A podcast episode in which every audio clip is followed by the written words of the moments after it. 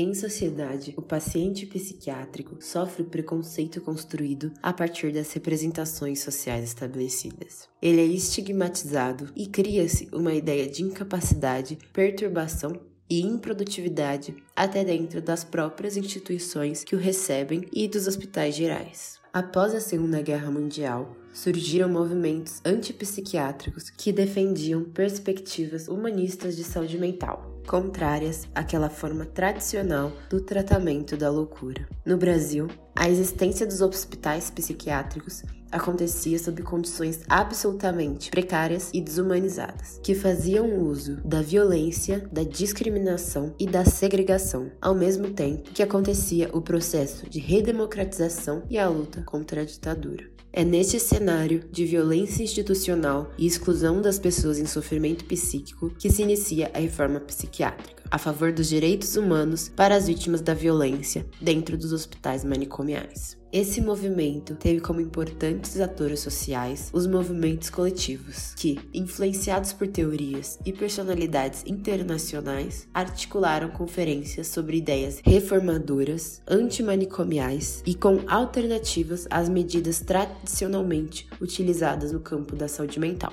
Criou-se então o termo mentaleiros, em alusão ao heavy metal, para esses atores. Eles promoveram atividades políticas, científicas, culturais e sociais por todo o mês de maio, que passou a ser considerado o mês da luta antimanicomial.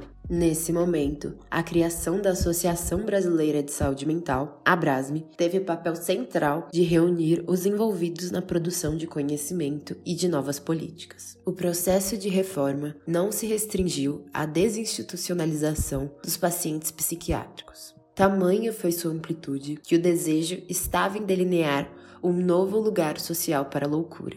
Essa estratégia buscava mudanças culturais como base das mudanças políticas e sociais. Nessa linha de atuação, as iniciativas artístico-culturais trabalhavam no sentido de transformar as concepções e as práticas discursivas sobre loucura e diversidade. Das camisetas com escritos De perto ninguém é normal, da música de Caetano Veloso, ao desenvolvimento dos primeiros centros de atenção psicossocial, os CAPs, a reforma psiquiátrica no Brasil foi um processo complexo e ampliado, que abria novas perspectivas sobre o tratamento da loucura e dos pacientes psiquiátricos no âmbito da criação do SUS.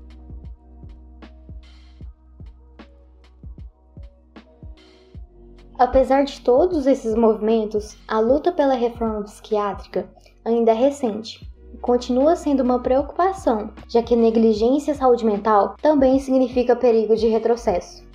Por isso, conhecer e garantir a aplicação das leis e políticas conquistadas ao longo dos anos é tão importante para a garantia de um tratamento seguro para pacientes da saúde mental. Entre as mais relevantes leis está a Lei 10.216, de 6 de abril de 2001, conhecida como Lei Antimanicomial, que dispõe sobre a proteção e os direitos das pessoas portadoras de transtornos mentais e redireciona o modelo assistencial à saúde mental. O que está na lei parece direito básico hoje em dia, mas foi uma disputa de quase 12 anos, tempo em que o projeto de lei de 1989 ficou em tramitação até ser aprovado em 2001. Felizmente, durante esses anos, muitas leis estaduais e municipais foram implementadas por todo o país. Um marco na política pública de extrema importância foi a criação dos Centros de Atenção Psicossocial, os CAPs, e sua regulamentação, com o propósito de, ao contrário dos manicômios, prestar serviços que reconheçam os pacientes como membros da comunidade e como direito a um tratamento digno. Outro marco, em 2002, foi a instituição do Programa Nacional de Avaliação dos Serviços Hospitalares, responsável por fechar centenas de hospitais que eram extremamente inadequados à assistência à saúde de pessoas com transtornos mentais. A Lei 10.216 também ampara os sobreviventes de manicômios, pessoas que viveram muitos anos nessas instituições e perderam contato com suas famílias. A lei assegura-lhes reabilitação psicossocial, visando reinserção social ao meio social. Isso se deu especialmente através do programa De Volta para Casa, projeto que buscou familiares e reinserção dos pacientes em suas comunidades de origem, e das residências terapêuticas, que são casas de cuidado supervisionado inseridas nos territórios e com o amparo dos CAPs.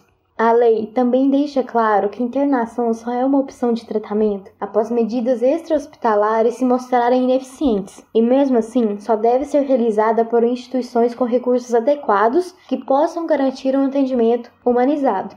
Assim, traçamos um caminho deixando cada vez mais distante a normalização da violência daqueles que sofrem com transtornos psiquiátricos. Afinal, não é privilégio nem excesso, mas sim um direito básico para todos os pacientes, incluindo os da saúde mental, terem acesso à saúde.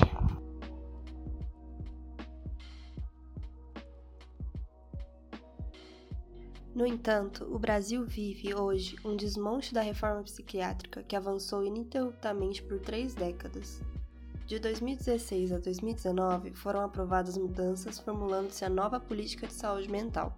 Essas novas medidas contrariam a Constituição Federal e o Pacto Internacional de Direitos Civis e Políticos e vêm sendo contestada por diversas entidades da área, como a Associação Brasileira de Saúde Coletiva, a Abrasco, e a Associação Brasileira de Saúde Mental, a Abrasme. Precedidos pela nova Política Nacional de Atenção Básica, esses retrocessos se configuram sobre uma base de desarticulação de componentes importantes para a rede de atenção em saúde mental como um todo, sendo parte disso o sucateamento da estratégia de saúde da família, que passa a não conseguir se articular com as redes de atenção psicossocial de maneira efetiva.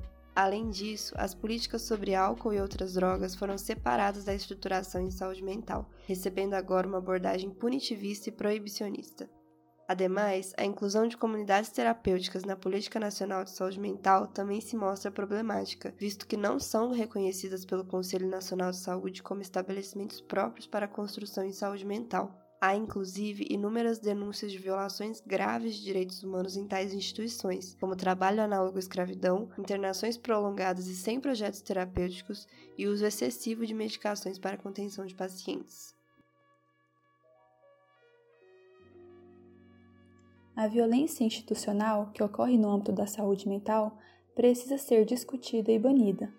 Para isso, conhecer as leis e políticas é fundamental.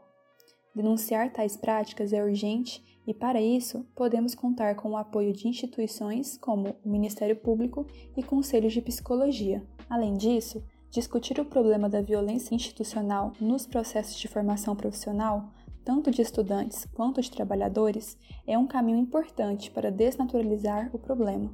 Nesse processo, garantir a notificação dos casos que chegam no setor da saúde é uma ferramenta potente para dar visibilidade ao problema e possibilitar seu enfrentamento.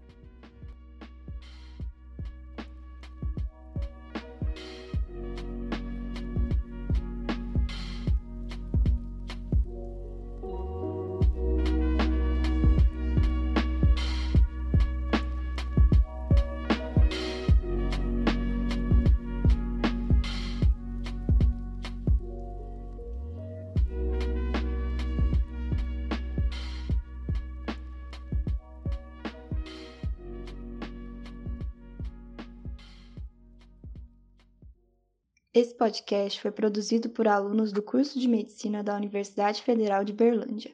Você pode nos acompanhar também por meio do nosso Instagram, medcastufo, para ficar por dentro de todos os futuros episódios. Obrigada por ouvir até aqui e até a próxima!